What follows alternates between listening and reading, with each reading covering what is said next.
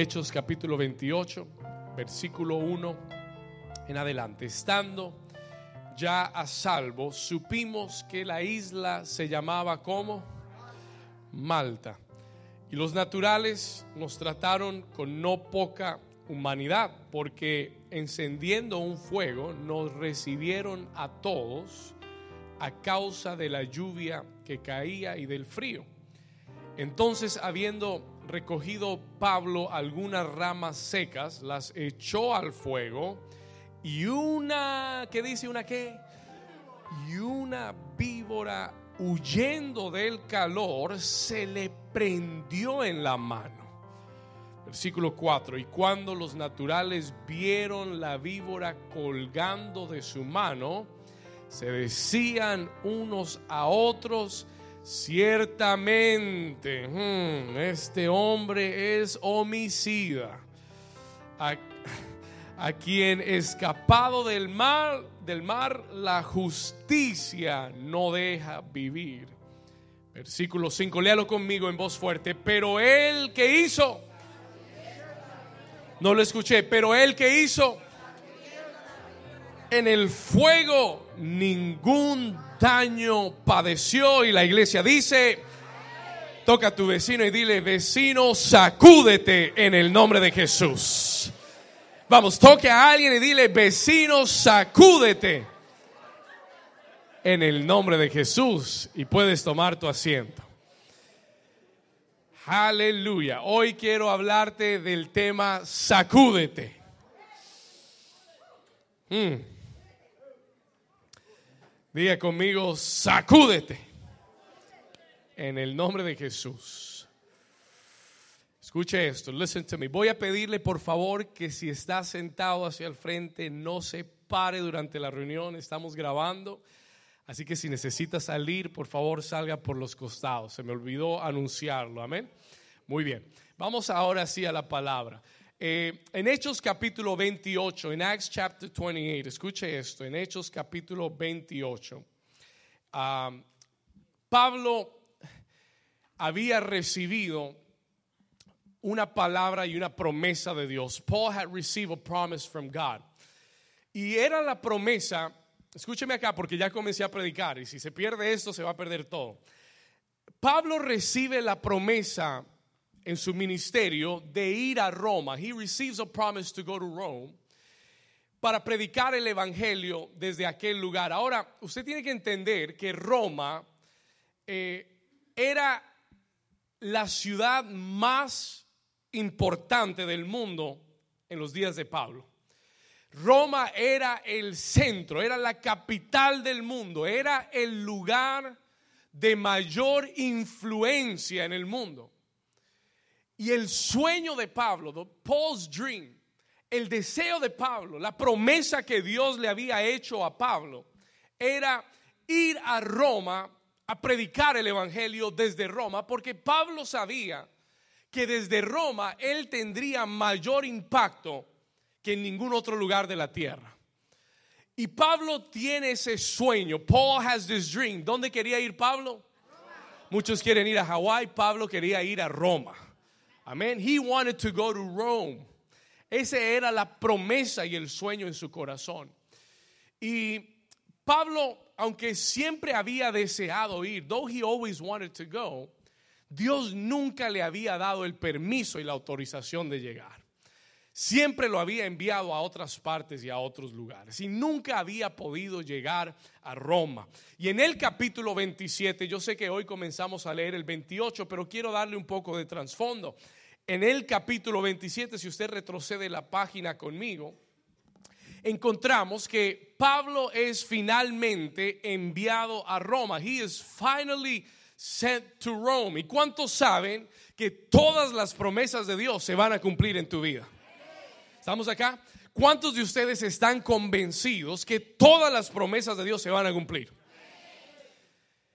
Al final del libro de los Hechos, en el capítulo 27, Pablo finalmente, finally, es enviado a Roma. Finalmente lo que él había soñado y lo que Dios le había prometido se iba a cumplir. Pero, Diego amigo, pero, el único problema es que él no iba a Roma en un crucero de Royal Caribbean, ni iba en primera clase hacia Roma. El problema del capítulo 27 es que Pablo está siendo enviado a Roma no como un turista, sino como un prisionero. Listen to me for a moment. Escúcheme por un momento, por favor. Porque lo primero que quiero decirte en esta mañana, the first thing I want to tell you, lo primero que quiero que sepas es que muchas promesas se van a cumplir en tu vida de la forma que menos lo esperas. Y no sé si, si yo sería tan rápido en decir amén. Porque, escúcheme, because listen to me.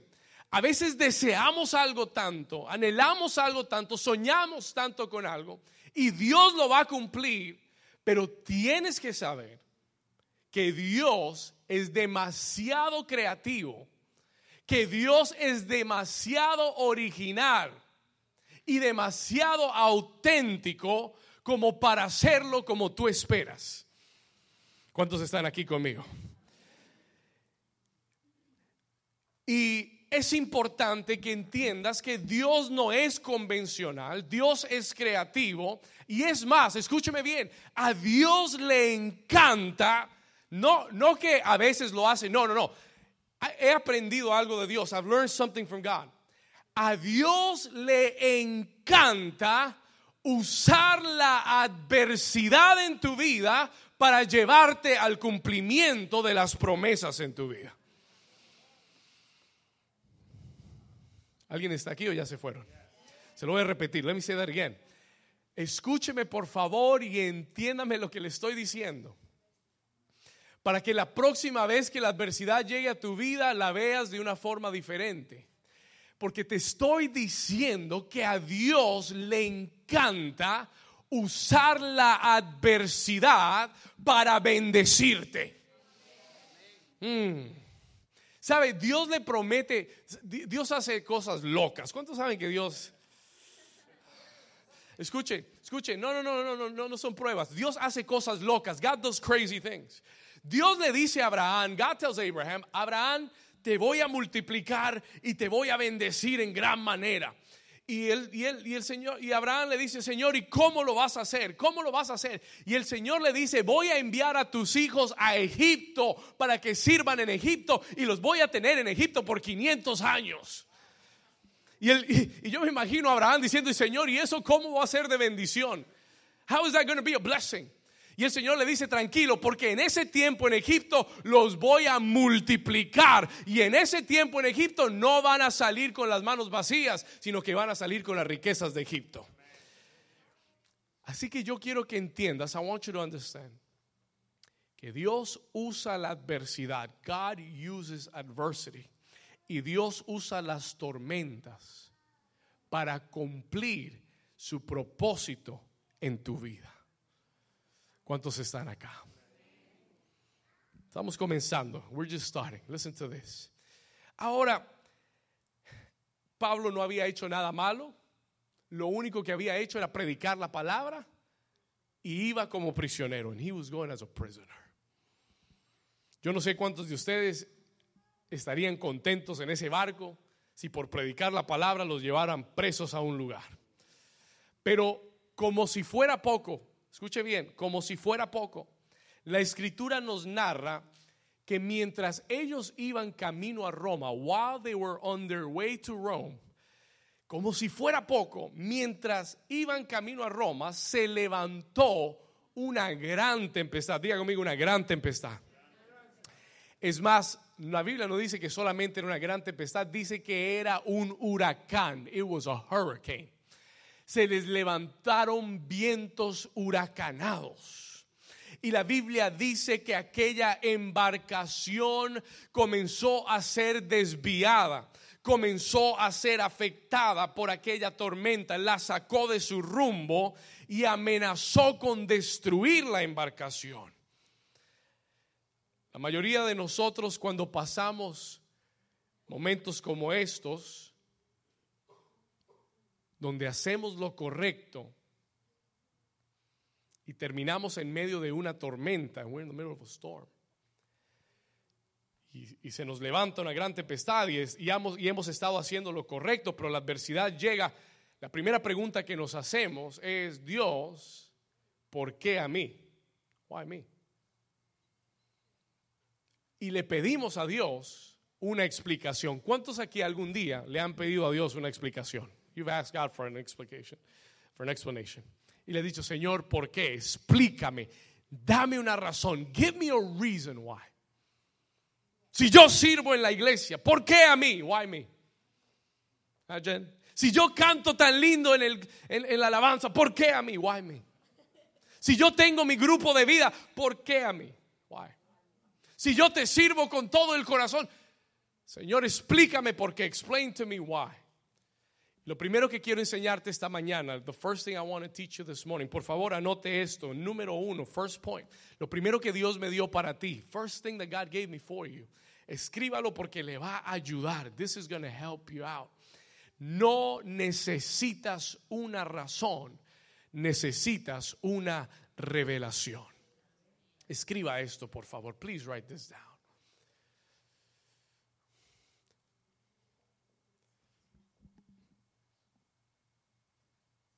Toque a su vecino por un momento y predíquele el mensaje. Dígale, no necesitas una razón. Necesitas una, ¿una qué? Ah, you don't need a reason. Dios no tiene que, Dios no necesita darte una explicación. Muchas veces queremos saber por qué. We want to know why. Señor, dame la razón, dame una razón por qué me está pasando esto. Give me a reason why. Pero yo quiero que, aprendas esta mañana, I want you to learn this morning, que no necesitas para, para pasar esta, este momento en el que estás, no necesitas una razón. Lo que necesitas es una qué? No lo escuché, lo que necesitas es una una revelación. Escúcheme bien. Para sobrevivir la tormenta necesitas una revelación.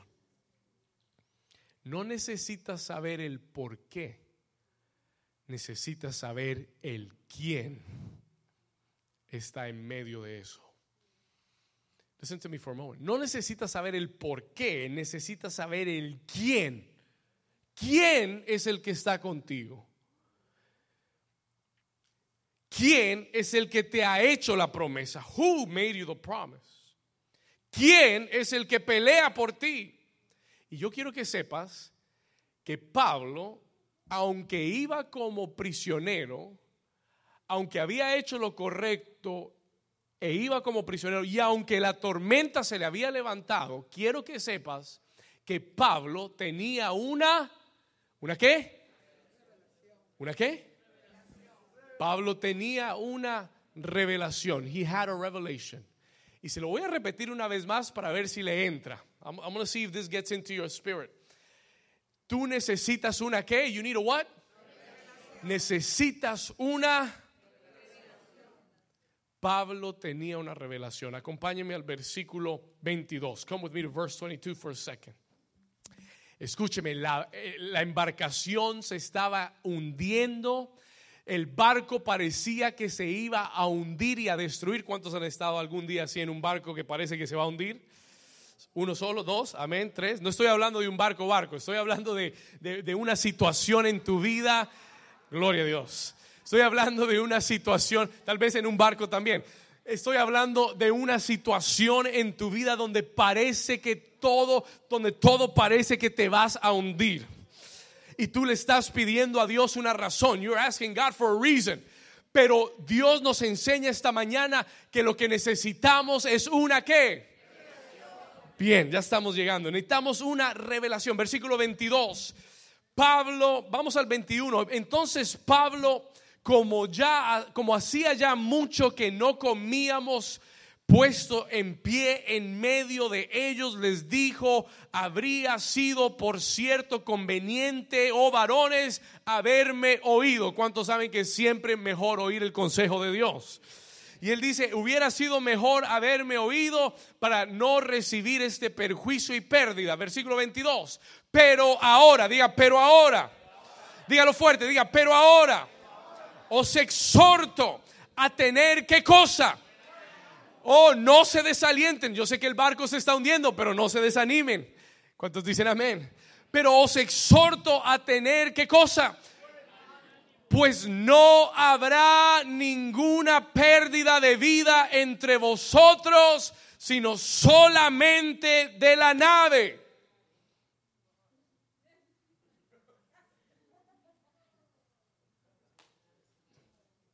No entiendo, pastor. ¿La nave llega o no llega? ¿Llegamos o no llegamos con la nave? Escúcheme, sigamos leyendo. Let's keep on reading. Versículo 23. Porque esta noche, aquí está la revelación. Here's the revelation. Aquí está la revelación, versículo 23. Porque esta noche ha estado conmigo el ángel del Dios de quien soy y a quien sirvo y me dijo, Pablo, no temas porque es necesario que llegues a Roma ante César. Y he aquí, Dios te ha concedido todos los que navegan contigo. ¿Cuántos dicen amén? Por tanto, varones, tened buen ánimo. Y yo te digo, New Season, tened buen ánimo, porque yo confío en Dios que será así como se me ha sido dicho. Y la iglesia dice, dale un aplauso fuerte si tú lo crees. Diga conmigo una revelación.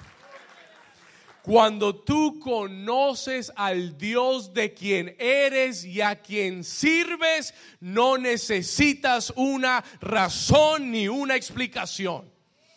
Se lo voy a decir otra vez. Cuando tú conoces al Dios a quien tú sirves, no necesitarás una explicación porque tú sabes que sabes que sabes que el Dios que te prometió va a cumplir todo lo que te ha dicho.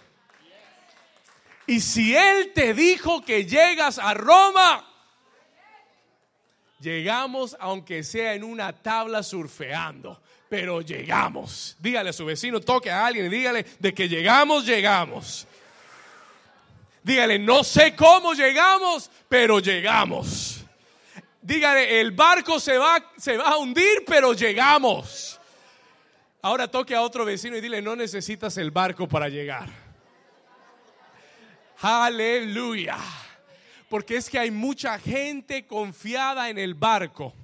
Hay mucha gente confiada que el barco es lo que los va a llevar. Hay mucha gente que piensa que es el trabajo el que los va a bendecir. Hay mucha gente que piensa que es el jefe el que les va a dar el aumento. Hay mucha gente que piensa que es una oportunidad del gobierno lo que va a traer la bendición. Pero yo quiero que sepas, el barco se puede hundir, pero el Dios que dijo que llegas te va a llevar hasta el propósito de Dios.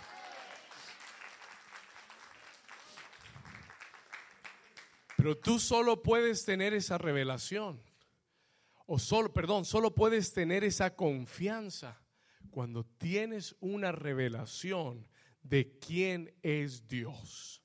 ¿Sabe por qué hay gente dudando y desconfiando? Porque no conocen al Dios que les hizo la promesa.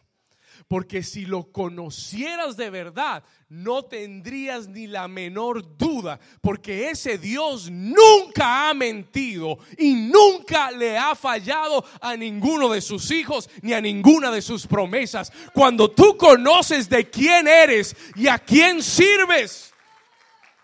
¿Cuántos están acá conmigo?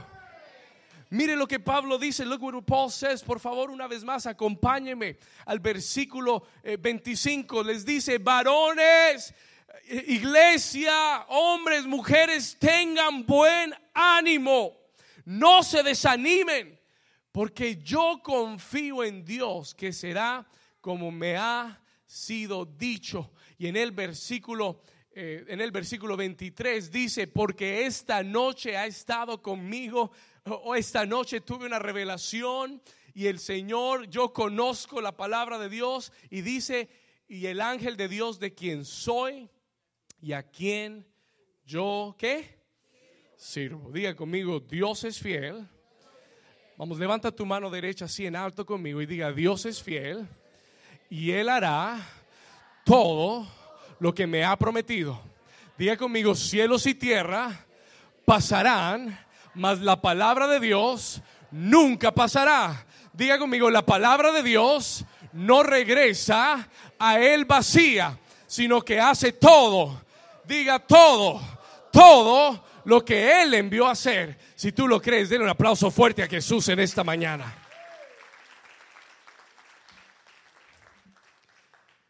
¿Qué es lo que necesitas? ¿Una qué? Una revelación. No le pidas a Dios una razón. Pídele una revelación. Y déjeme le cuento algo. Let me tell you something. Déjeme enseñarle algo. A veces la adversidad viene a propósito a tu vida para ayudarte a tener una revelación. A veces necesitamos una buena tormenta para tener una buena revelación. Mm. yo sé que no nos gustan las tormentas. Yo sé que no son que no son agradables las tormentas, pero a veces son necesarias. Sometimes they're necessary porque sin tormentas a veces nos sentamos muy cómodos, somos muy casuales, muy apáticos, nos enfriamos, tomamos todo alegremente, pero cuando viene una tormenta, ahí te paras, te levantas, buscas, te mueves, comienzas a orar, comienzas a buscar a Dios y en medio de la adversidad, Dios te da una nueva revelación. ¿Cuántos dicen amén? ¿Cuántos me están entendiendo? A veces una tormenta te dará la revelación de que Dios sana. A veces una buena tormenta te dará la revelación de que Dios libera. A veces una buena tormenta te da la revelación de que Dios restaura. ¿Cuántos están acá? Que Dios provee, que Dios multiplica, que Dios hace milagros. ¿Cuántos están entendiendo el mensaje? Muy bien, escucha acá, listen to this. A veces la adversidad viene para ayudarte a tener una revelación de Dios. Porque más que bendecirte, Dios quiere que lo conozcas. Ah, escúcheme acá, póngame atención. Más que simplemente bendecirte, more than just blessing you. Dios quiere y anhela que tú lo conozcas verdaderamente. Para Dios es más importante que tú sepas y tengas una revelación de quién es Él. Que tengas un buen trabajo. Porque Dios no necesita un buen trabajo para bendecirte. Así que no pongas la fe y la esperanza en eso. Entiende que Dios quiere que tengas una revelación de Él. ¿Estamos acá? Muy bien. Necesitas una revelación. En Hechos capítulo 8, Acts chapter 8, perdón, 28. En Hechos 28, cuando llegamos al versículo 1, when we come to verse 1, le voy a contar lo que sucede desde el 27 al 28. La Biblia dice que la tormenta no cesó. Los vientos siguieron soplando, el huracán siguió golpeando y la Biblia dice que ese barco se comenzó a desintegrar y terminó chocándose en una isla. It, ended up hitting an island. Y ellos terminaron nadando hacia la orilla. Pero todos se salvaron. Diga, todos se salvaron. Amén. Todos llegaron. Mire lo que dice el versículo 1. Come with me to verse 1. Dice, en, estando ya a qué? A salvo, supimos que la isla se llamaba ¿cómo? ¿Cuántos les gusta la Malta? Nada que ver con esto, era una pregunta simple. Escúcheme acá. La isla se llamaba ¿cómo? Malta. It was called Malta. Ahora, yo quiero hablarle un poquito acerca de Malta. Let me talk to you about Malta for a little bit.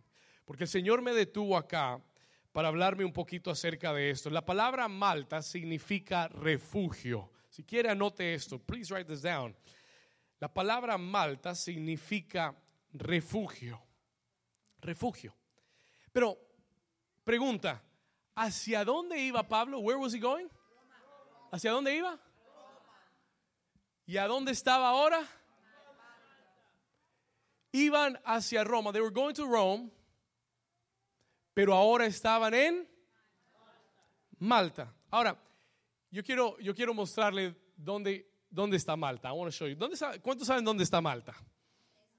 Ok, me voy a mostrar. Let me show you. Let's put up a map real quick. Pongamos este mapa aquí rápido. Let's put up this map. Mire, mire esto acá. Este es el lugar de donde Pablo salió. This is the place where Paul left, Jerusalén. Este fue el recorrido. Esa, esa flecha roja le muestra dónde fue la embarcación. Llegaron hasta un lugar llamado Creta. Y después de que salieron de Creta, esas líneas que dieron vueltas fueron el huracán. Toca a tu vecino y dile, ese fue el huracán. Y después del huracán, yo tuve que hacer un círculo porque Malta es tan pequeño que casi no se ve en el mapa. You can almost cannot see it in the map. Y si usted mira hacia la esquina de arriba del mapa, allá era donde Pablo iba, Roma, el lugar más importante de la tierra. Pero por alguna razón, por alguna razón, la tormenta lo dirigió a un lugar llamado, ¿cómo? Malta. Ahora, déjeme le hablo un poco acerca de Malta. Let me talk to you about Malta for a little bit. Porque Malta es un lugar desconocido. Malta es un lugar pequeño y es un lugar insignificante. And it is insignificant. Y aunque habían sobrevivido, pero habían llegado a un territorio desconocido. Pregunta, ¿alguna vez te has sentido llegar a un lugar como Malta? Have you ever felt in a place like Malta? ¿Qué significa eso, pastor? What does that mean? ¿Qué significa? Significa un lugar en el que tú nunca planificaste llegar. Hmm. Listen to this for a moment. ¿Alguna vez has terminado en un lugar donde tú no planificaste estar?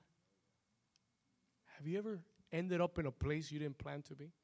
¿Alguna vez has terminado en una situación que nunca jamás te imaginaste estar?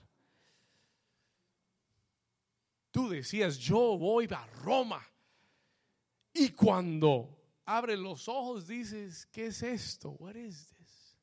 Esto no fue lo que yo pensaba. Esto no era lo que yo soñaba. Esto no era lo que yo anhelaba. What am I doing here? ¿Qué estoy haciendo? ¿Alguien se ha hecho esa pregunta? Solamente yo. Escúcheme. Diga conmigo, Malta. Y déjeme le doy un significado espiritual. Let me give you a spiritual meaning to this. Malta es un lugar o una temporada en tu vida, de tu vida, que no planificaste. You didn't plan on. Tú nunca pensaste estar ahí. Es un lugar desconocido para ti, es un territorio desconocido. ¿Mm? Tú pensaste que ya estarías en Roma, pero nunca te imaginaste estar en ese lugar o en esa situación. Tú pensaste que, que, tal vez ya tendrías tu propio negocio y todavía estás trabajando para alguien. Y no solamente trabajando para alguien, sino que el jefe es demasiado pesado y te hace la vida imposible. Y tú dices, Señor, ¿en qué lugar estoy? What am I doing here? Tal vez tú pensaste que tenías sueños que ya a esta etapa de tu vida verías cumplidos. Pensaste que ya tal vez a esta etapa de tu vida tu familia ya estaría sirviendo al Señor y todavía no los ves. Tú pensaste que ya después de tantos años verías esas promesas cumplidas, pero te, te encuentras en un lugar desconocido llamado Malta. Y tal vez la pregunta de Pablo es, ¿Qué estoy haciendo aquí? What am I doing here? ¿Qué hago aquí? Tal vez tú te has hecho la misma pregunta. Tú has dicho, gracias Señor, porque he sobrevivido tormentas, pero ¿qué estoy haciendo aquí? But what am I doing here? Gracias Señor, porque tú has sido bueno conmigo, pero no entiendo esta temporada de mi vida. I don't understand this season in my life. ¿Cuántos se pueden identificar con eso? Este mensaje es para ellos, para estas personas. Escucha esto, listen to Si tú te has hecho esta pregunta? Have you been asking yourself this question? ¿Qué estoy haciendo aquí? What am I doing here? Y no, me, y no, y no necesariamente aquí como lugar, pero aquí en esta situación, this situation. You've been asking yourself that question. Hay una respuesta de Dios para ti hoy. There's an answer from you. Acompáñeme por favor al versículo 2. Vamos a seguir acá. Let's continue. Capítulo 28, versículo 2. Y los naturales nos trataron, o sea, la gente que vivía en Malta, nos trataron con no poca humanidad, porque encendiendo un fuego, nos recibieron a todos, y dice, y a causa de la lluvia que caía y del frío. Entonces, versículo 3, habiendo recogido, escuche esto, versículo 3, y entonces habiendo recogido Pablo algunas ramas secas, las echó al fuego. Pablo estaba tratando de, ayudar, él, él, quería participar. Y él toma algunas ramas y las echa al fuego, he puts them on the fire, pero al poner la rama al fuego, la Biblia dice que por el mismo calor, una víbora, ¿cuántos saben que la Biblia las víboras tienen un mal significado? Representan, representan el mal, la maldad. ¿Verdad? El ataque del enemigo. Y dice que él poniendo la rama en el fuego, dice que una víbora, escuche esto, una víbora huyendo del calor, se le qué? se le prendió a la mano, no que lo mordió, no, se le prendió a la mano. It stuck to his hands. Ahora, justo cuando pensaste que ya estabas a salvo, justo cuando pensabas que la tormenta ya había terminado y que estabas en el lugar de refugio, en ese momento cuando ya parecía que nada podría empeorar, no sé si a alguien le ha pasado esto o solamente a mí. Cuando ya tú piensas que tus batallas, cuando has pasado un momento muy difícil, una tormenta muy difícil, y llegas a la calma y tú dices, gracias Señor porque sobreviví. ¿Cuántos sobrevivientes hay aquí? ¿Cuántos aquí han sobrevivido alguna tormenta en su vida? Déjeme ver su mano. ¿Cuántos de ustedes han sobrevivido alguna tempestad en su vida? Amén. Y, tú dices, gracias Señor porque pasé esto, lo sobreviví, pensé que nunca, nunca iba a pasar, pero pasó, gloria a Dios, y estás poniendo eh, eh, la rama en el fuego y de repente, ¡pa! Te salta una víbora. Mm, y se prende de tu mano. Y parece que vas de mal en peor. It seems like you're going from bad to worse. Escúcheme acá viene algo más, porque cuando tú estás en Malta y Dios te ha salvado y has sobrevivido, tienes que cuidarte. You have to be careful. Escúcheme acá. Tienes que cuidarte, porque el enemigo enviará serpientes y víboras. He will send serpents and snakes para tratar de envenenarte y de paralizarte en el lugar de tu vida que no entiendes por qué estás ahí. Listen to this. Escuche esto.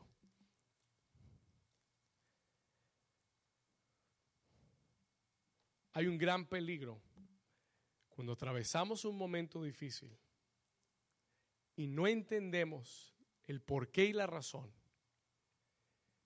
Y el enemigo te ve haciéndote tantas preguntas. Te aseguro, I assure you, que te va a enviar la serpiente. He will send you the snake. Porque cuando te vea con tanto interrogante en tu corazón, cuando te vea como que tú dices y no sé qué estoy haciendo acá, te va a mandar la víbora. He will send you the snake. ¿Y sabe qué es la víbora? No es la vecina, no, la vecina no es la víbora. Gloria a Dios. ¿Sabe qué es la víbora? You know what the snake is. ¿Sabe qué es la víbora? La víbora es esos pensamientos venenosos, those venomous thoughts, esos pensamientos que vienen a atraer amargura a tu vida. They come to bring bitterness to your life. ay, mire, mire lo que eh, los otros que no sirven a Dios y les va tan bien, y mire cómo sí, ellos sí tienen, y uno que se sacrifica por Dios, mire, lo pica la víbora. ¿Verdad? Y tú que predicas la palabra, a ti sí te, te tocó el naufragio. Y estás en un lugar en el que no esperas estar y en un lugar donde no quieres estar. ¿Y por qué a ti sí te pasa? Y comienza los pensamientos venenosos del enemigo a que cuestiones a Dios, que cuestiones su propósito, que cuestiones de que Dios está en control de tu vida. Y yo vine a decirte, tienes que cuidarte. Cuando has sobrevivido algo, cuídate porque el enemigo te enviará la víbora para paralizarte y envenenarte. Listen to me, please. Porque ¿sabe lo que hace el veneno? Te paraliza. Porque cuando tú comienzas a aceptar pensamientos de amargura en tu vida, el enemigo te va a paralizar. Y Malta está supuesto a ser una temporada, pero si tú permites que el veneno entre en tu sistema, te vas a quedar muerto en Malta. Are you understanding what I'm saying? Escúchame bien, listen to me. Ten cuidado porque el enemigo siempre va a tratar de que te amargues. He will try to make you bitter. ¿Sabe cuál es, sabe cuál es el, el motor de la amargura? The engine of bitterness. La comparación. Mirar a otros. Y tú dices, ¿y él por qué sí y yo no? Y tú dices, ¿por qué a este sí y por qué a mí no? ¿Y por qué Dios sí bendice a fulanito y a mí no me bendice? ¿Y por qué a todo el mundo le va bien? Y cuando tú comienzas a compararte con otros, el enemigo comienza a prenderte de, tu mano, a prenderse de, de tu mano y comienza a inyectarte el veneno de la amargura. Y yo veo muchos cristianos paralizados, amargados. Paralizados porque están amargados. They're paralyzed because they're bitter. Están amargados. Escúcheme, they're bitter. ¿Sabe por qué están amargados? Porque las cosas no han salido como ellos quieren. Están amargados porque no, porque han orado y no han visto la respuesta. Están amargados porque han tenido que pasar adversidades en su vida. Y te estoy diciendo de parte de Dios, I'm telling you from God today. Ten cuidado de que ese veneno no entre en tu sistema. Be careful with that venom. Toca a tu vecino y dile, vecino, no te dejes amargar. Don't let the enemy make you bitter. No dejes que el enemigo te amargue. Escúcheme acá, listen to me. ¿Sabes? Voy a mi segundo punto. Let me go to my second point. Let me go to my second point. Escúcheme acá. ¿Sabes qué es lo más importante en Malta? Yo leí todo el texto, hice la tarea por ti. I did the homework for you. Te voy a dar la respuesta. ¿Sabe qué es lo más importante en Malta? La respuesta que tú tengas ante la adversidad. Escriba esto, número dos. Let's write this down. Escriba esto, por favor. Mire esto. Tu respuesta ante la adversidad determina tu próxima oportunidad. Escuche esto. Listen to this, please. Y que el Espíritu Santo ponga eso en tu corazón tu respuesta ante la adversidad determinará tu próxima ¿qué? oportunidad.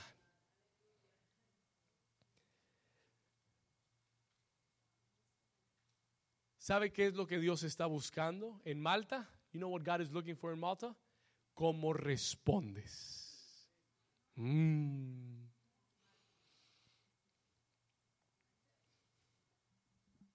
¿Cómo respondes ante la picada o ante la mordida de la víbora? O Dios va a dejar que la víbora se prenda de tu mano. Hmm. Y no te asombres de eso. Lo que Dios está buscando es cómo respondes ante la adversidad en la que estás. How do you respond? El Señor me detuvo aquí y me habló fuertemente de esto. He, spoke to me strongly about this. Y me dijo, tu respuesta determina lo que sucederá contigo en Malta. ¿Cómo respondes ante la adversidad? ¿Cómo respondes ante la amargura que quiere entrar a tu corazón? Tiene todo que ver con el propósito que Dios tiene a ti contigo en ese lugar. Hmm, escúcheme, por favor. Yo sé que hay gente que Dios le está hablando. I know these people God is speaking to you. ¿Cómo respondió Pablo? How did Paul answer? Y aprendamos hoy de Pablo. ¿Cómo respondió él? Le voy a decir lo que Pablo no hizo. Let me tell you what Paul didn't do. Escúcheme acá, póngame su atención, póngame su atención. Pablo, le voy a contar lo que Pablo no hizo. Pablo no se defendió. He didn't defend himself. Pablo no dijo, no, no, no, este es un ataque del enemigo, así que no me juzguen. No. Él no se defendió. He didn't defend himself. Escúcheme. Pablo no dijo una sola palabra. He didn't say one word. Pablo no trató de convencer a la gente de que Dios estaba con él. ¿Mm? Porque sabe qué fue lo que todo el mundo dijo, ¿no? ¿Sí, leyó lo que todo el mundo dijo? Did you read what everybody said? Cuando todo el mundo vio que a Pablo se le prendió la serpiente, todo el mundo tenía una opinión. Everybody had an opinion. Toca a tu vecino y dile, vecino, todo el mundo va a tener una opinión. Y si tú te dejas llevar por la opinión de la gente, ya, ya estás muerto. You're already dead. Ya te mataron. ¿Cuántos dicen amén? Si tú te dejas llevar por lo que la gente dice, you're already done. ¿Sabe lo que la gente dijo de Pablo? You know what the people said about Paul? Vamos a leerlo una vez más. Let's read it one more time. Estamos en el versículo, eh, versículo 3, 4. Cuando los naturales vieron la víbora colgando de su mano, ellos se decían unos a otros, este hombre como que es homicida a quien escapado del mar, la justicia no lo deja vivir. Ese es un pecador. Eso le, está pasando porque quién sabe qué habrá hecho. Y así es la opinión de la gente. That is how people think. Pero yo te voy a dar un consejo. No te dejes guiar por la opinión de la gente. No te dejes, tres dijeron amén. No te dejes guiar por la opinión de la gente. La gente puede estar contigo o puede estar contra ti, pero si Dios va contigo, tú no vas a morir, sino que te vas a levantar y vas a seguir hacia adelante en el nombre de Jesús. ¿Cuántos dicen amén? Gloria a Dios. ¿Usted cree que yo puedo dirigir un ministerio basado en la opinión de la gente? ¿Usted cree que una iglesia se puede llevar por lo que la gente piense o no piense? ¿Usted sabe cuántas veces la gente ha, pensado que este ministerio se iba a acabar y han deseado y se han quedado esperando a ver qué día voy a cerrar la iglesia? Pues le tengo noticias, todavía están esperando porque ya pasaron siete años y seguimos hacia adelante. ¿Cuántos dicen amén? Escúcheme, listen to me. Escúcheme, y dice, dice que ellos se quedaron esperando, pero la clave estuvo en la respuesta de Pablo. The key was in the answer that he gave. Él no dio una respuesta verbal, ni se metió a Facebook a escribir la respuesta de cómo se sentía. ¿Cuántos dicen amén?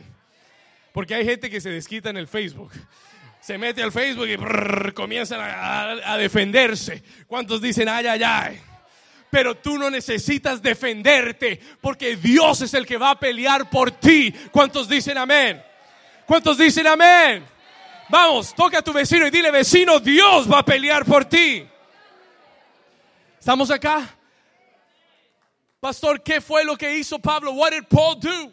Sencillo, profético, es lo que tú tienes que aprender a hacer cuando la serpiente venga a morderte. Dice la Biblia, escuche versículo 5, pero él se sacudió, sacudiendo la víbora en el fuego, ningún daño pareció.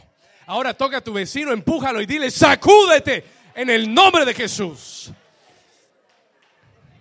Si está dormido, sacúdalo más fuerte. Gloria a Dios. Vamos, sacude al otro vecino, al más bonito, y dile, sacúdete en el nombre de Jesús. Escúcheme acá, listen to me. ¿Cuál fue la respuesta de Pablo? Él se qué? Él no hizo nada más. He didn't anything else. Él vio la serpiente colgando de su mano y la sacudió en el nombre de Jesús. Y tú tienes que aprender a sacudirte. Tú no me escuchó. Tú tienes, mire, esta es una de las dinámicas espirituales más importantes que tú puedes hacer en tu vida. Escúcheme, deja de quedar, deja de tomarle fotos para que todo el mundo vea cómo me picó la serpiente.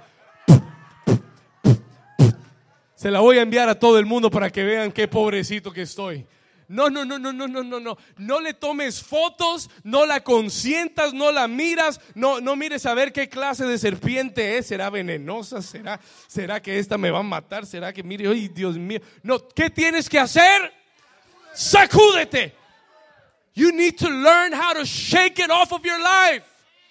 Mire, hay momentos difíciles en nuestra vida, hay momentos que no entendemos, hay momentos amargos, hay momentos de adversidad y de dificultad, pero lo que tú tienes que aprender a hacer en tu vida es decir, no me voy a quedar con eso en mi mano, no voy a quedarme con eso en mi mente, lo voy a sacudir y voy a seguir hacia adelante porque Dios tiene un propósito conmigo. Vamos, denle un aplauso fuerte a Jesús. Denle un aplauso fuerte a Jesús. Toque a tres personas y dígale una vez más, sacúdete, sacúdete, sacúdete. David, shake it off. Shake it off in the name of Jesus. Shake that snake off. Hay muchos creyentes que se quedan en un momento estancado algo te sucedió, algo te pasó y ahí te quedaste. Pensando y pensando, y mientras que la serpiente comienza a inyectar el veneno. Y comienzas a pensar, ay, ¿y qué irá a pasar? ¿Y será que se me va a paralizar la mano? Ay, ¿será que el veneno? ¿Será que me va a paralizar el corazón? Ay, ¿será que no voy a sobrevivir? Ay, ¿será que me va a dejar fulanito de tal, sutanito de tal? Ay, ¿será que se va a ir la gente de la iglesia? Ay, ¿será, Señor, que no vamos a seguir hacia adelante? ¿Será que la visión no se va a cumplir? Y comienzas a darle vida al veneno en tu vida. Y el Señor te dice hoy, sacúdelo antes de que el veneno entre en tu espíritu. Sacúdelo antes de que el enemigo te paralice. Olvídate de la serpiente. Dios no te trajo, Dios no te hizo sobrevivir la tormenta para que murieras en Malta. Dios no te trajo y te, y te hizo sobrevivir una tormenta. Yo creo, yo creo que la unción de Pablo para sacudirse vino de la adversidad que acababa de pasar. Y le voy a explicar por qué. Let me tell you why. Porque Pablo dijo, yo no sobreviví toda esa tormenta para morirme con una culebrita que me picara la mano. No, Señor. Yo no sobreviví todo ese huracán para venir a morir con una serpiente. Así que la sacudo, se va al fuego en el nombre de Jesús. Yo no crucé el desierto para morirme en la frontera de la tierra prometida. I didn't. I did not. Si yo he pasado todo lo que he pasado y he sobrevivido y todavía estoy vivo y el diablo no pudo matarme antes, menos ahora me va a matar. ¿Cuántos dicen amén? Y si tú has sobrevivido algo en tu vida, Ten la plena confianza que lo que estás pasando ahora también pasará en el nombre de Jesús. También pasará, diga conmigo, también pasará en el nombre de Jesús. Pero tu respuesta es importante. ¿Cómo respondes ante la mordida de la serpiente? Y el Señor te dice en esta mañana, yo no sé qué es lo que tú has estado luchando. Yo no sé en qué área de tu vida el enemigo ha tratado de paralizarte. Pero el Señor me envió a decirte, sacúdete en el nombre de Jesús y sigue hacia adelante. Keep going forward. Keep moving forward in your life. Don't stop because the snake bit you. Don't stop because the snake bit you. Keep moving forward. Sigue hacia adelante. Escúcheme aquí. Listen to me. Yo vine a decirle hoy de, a alguien hoy de parte de Dios, si has estado en un lugar que tú no entiendes por qué estás ahí y has sido atacado por la serpiente, yo vine a decirte, sacúdete en el nombre de Jesús, échala en el fuego, sigas, mire, tienes que sacudir el rechazo, tienes que, escúchame, tienes que sacudir la comodidad. Si te han cerrado las puertas, sacúdete y sigue hacia adelante. You keep moving forward. Sacude la negatividad de tu vida. Negativity has to be shaken off your life. El diablo quiere que seas negativo. Oh, el diablo, el diablo hace una fiesta cuando eres negativo. El diablo le encanta cuando dices, ay, yo no puedo, yo no quiero, yo, Dios no lo va a hacer, yo no sé si Dios pueda. Ay, aquí estamos en la lucha, batallando. El diablo dice, bravo. Uh". Esa es la respuesta que el diablo quiere. Esa es la respuesta que te paraliza. Esa es la respuesta que te detiene. Tal vez la razón por la que no has encontrado el propósito es porque la respuesta que has estado dando ha sido la incorrecta. En vez de sacudirse y decir, sigo mi camino porque Dios va a cumplir su propósito en mí. Escúcheme acá, listen to me. Mire esto. Tienes que sacudirte del pasado.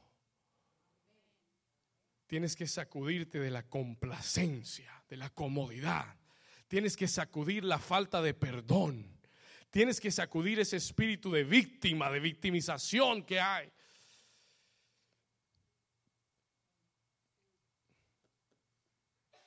Pablo pudo haberse hecho la víctima. Pobrecito, pobrecito de mí. Primero la tormenta, pastor, y ahora la serpiente. Sí. Y él pudo haberse hecho la víctima. He could have been the victim. ¿Cuánta gente en la iglesia se victimiza? Y el Señor no quiere que tú te victimices, el Señor quiere que te sacudas. Shake off. Porque si Él tiene promesas sobre tu vida, Él quiere que sepas que se van a cumplir. En el nombre de Jesús. ¿Cuántos le dan un aplauso fuerte al Señor? Vamos a dar ese aplauso fuerte a Jesús.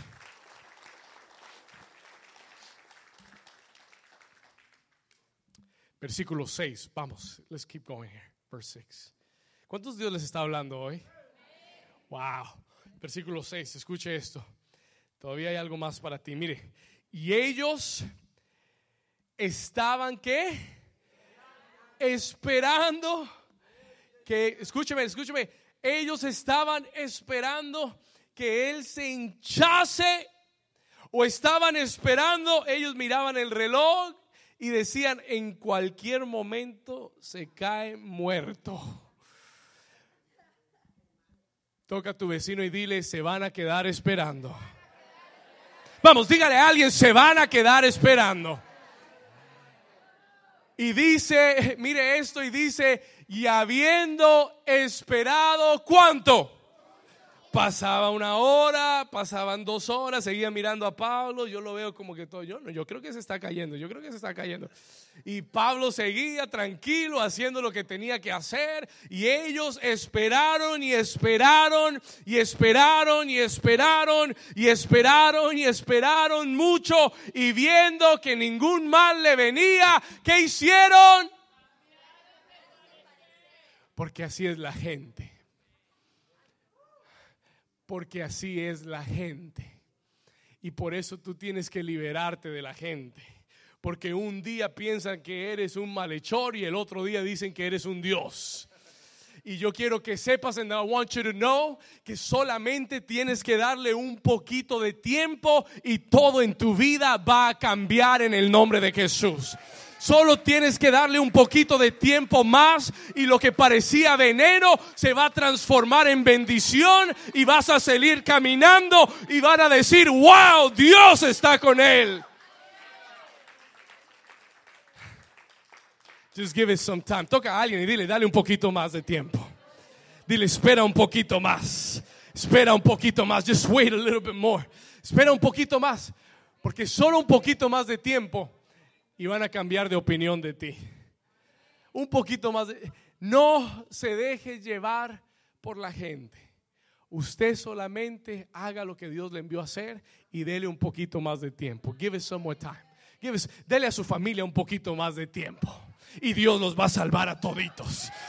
dale a tus finanzas un poquito más de tiempo y vas a ver cómo Dios te va a levantar y te va a prosperar. Dale a tu iglesia un poquito más de tiempo y vas a ver cómo Dios va a multiplicar esta iglesia. ¿Cuántos dicen amén? ¿Cuántos le dan un grito de victoria? Vamos a tener un aplauso fuerte a Jesús. Aleluya. Just a little bit more time.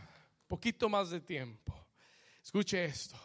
Y ellos terminaron diciendo, cambiaron de parecer. They changed their opinion. Y dijeron, no, este no es un malhechor, este es un Dios. This is a God.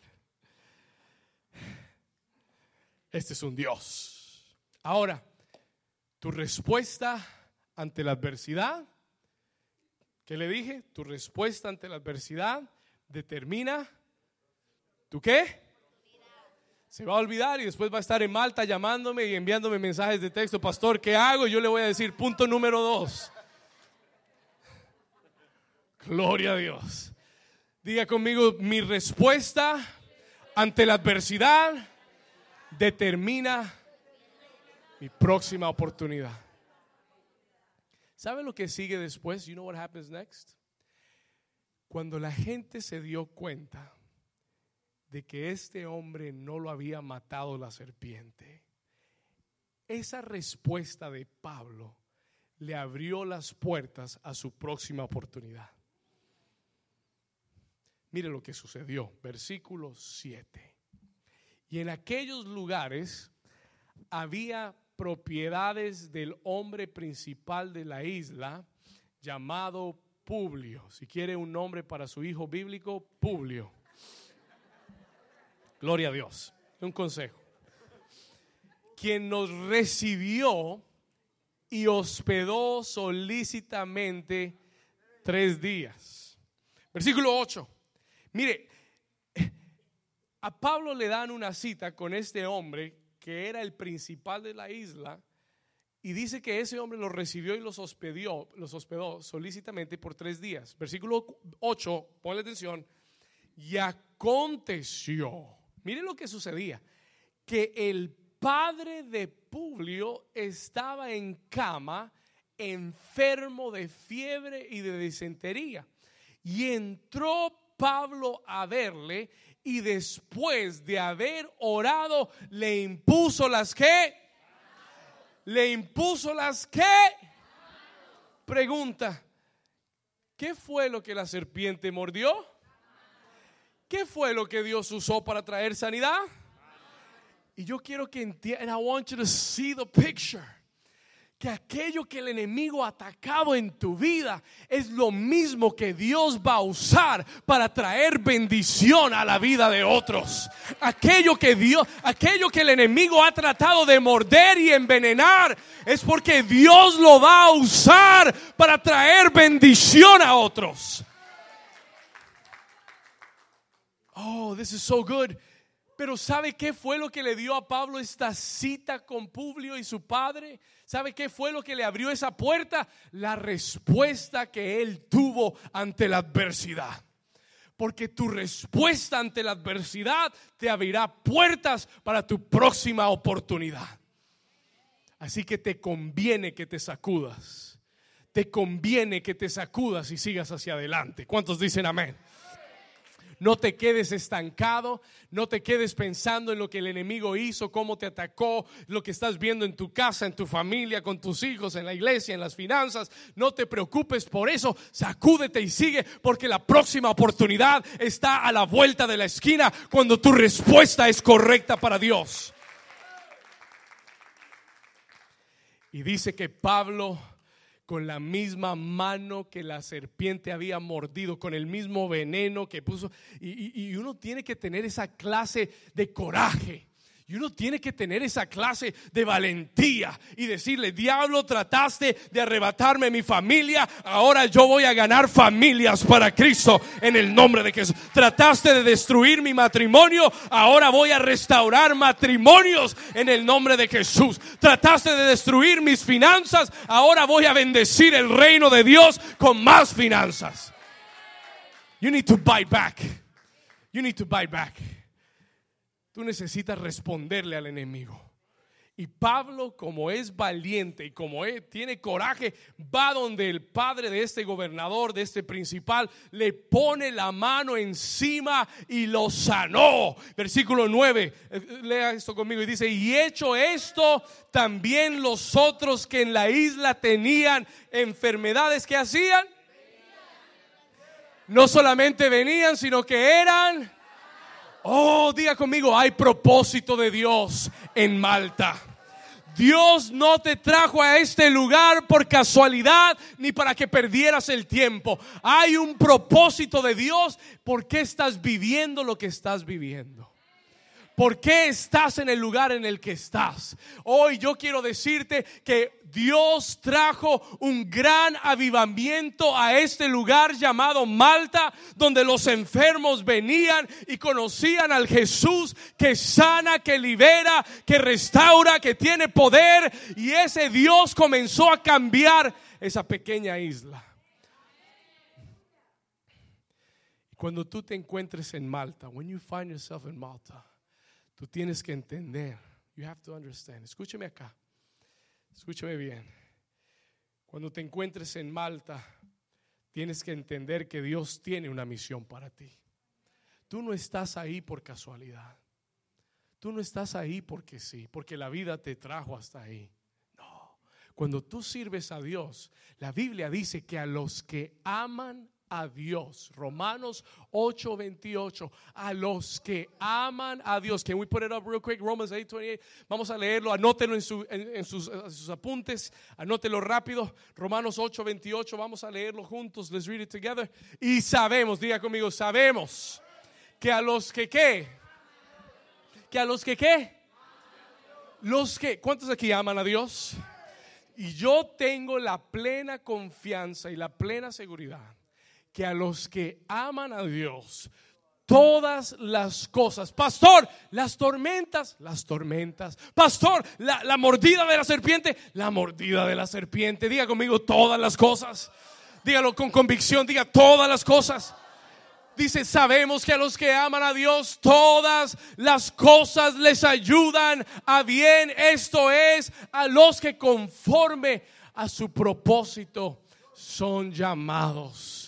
Y yo quiero que sepas que no estás en ese lugar por casualidad, no es, no es para ti puede ser desconocido, pero Dios lo conoce muy bien. Puede que tú nunca hayas estado ahí, pero Dios tiene un propósito por el cual tú estás ahí. Tú estás en ese trabajo con un propósito. Tú estás en esta ciudad con un propósito. Tú estás en esa familia por un propósito. Tú estás en esta iglesia por un propósito. Y Dios lo va a cumplir en tu vida en el nombre de Jesús. ¿Cuántos dicen amén? ¿Cuántos dicen amén? No lo escuché, dígame un fuerte amén. Versículo 9, le voy a dar lo último y termino. Let me give you the last thing and I close. Hecho esto también todos, escuche, todos los otros que en la isla tenían enfermedades, venían y eran sanados, los cuales también nos que, nos que, subraye eso en su Biblia. I want you to highlight that in your Bible dice que ellos nos honraron, they honored us. Y Dios te va a dar honra. Dios te va a honrar, Dios te va a levantar. Dice con muchas atenciones y cuando zarpamos nos cargaron de las cosas necesarias. Lo tercero que quiero dejarte en esta tarde, escriba esto. Lo tercero que quiero dejarte, ¿sabe qué va a suceder en Malta? En Malta encontrarás la provisión para tu siguiente asignación. Escriba eso, por favor, write that down. En Malta encontrarás la que la provisión para tu siguiente asignación, for your next assignment. Ellos duraron tres meses en Malta. They were in Malta for three months. Pero cuando se fueron, no se fueron con las manos vacías. Cuando se fueron, dice la Biblia que fueron qué cosa? Honrados y les dieron muchas atenciones y cuando zarpamos nos cargaron de las cosas necesarias. Y yo quiero que sepas que estás en el lugar donde estás porque Dios tiene un propósito y porque Dios va en ese lugar, te va a llenar de honra y te va a llenar de la provisión que necesitas para tu próxima asignación. ¿Cuántos dicen amén? Den un aplauso fuerte a Jesús, póngase de pie, póngase de pie, den un aplauso a Jesús, den un aplauso a Jesús ahí donde estás. Oh.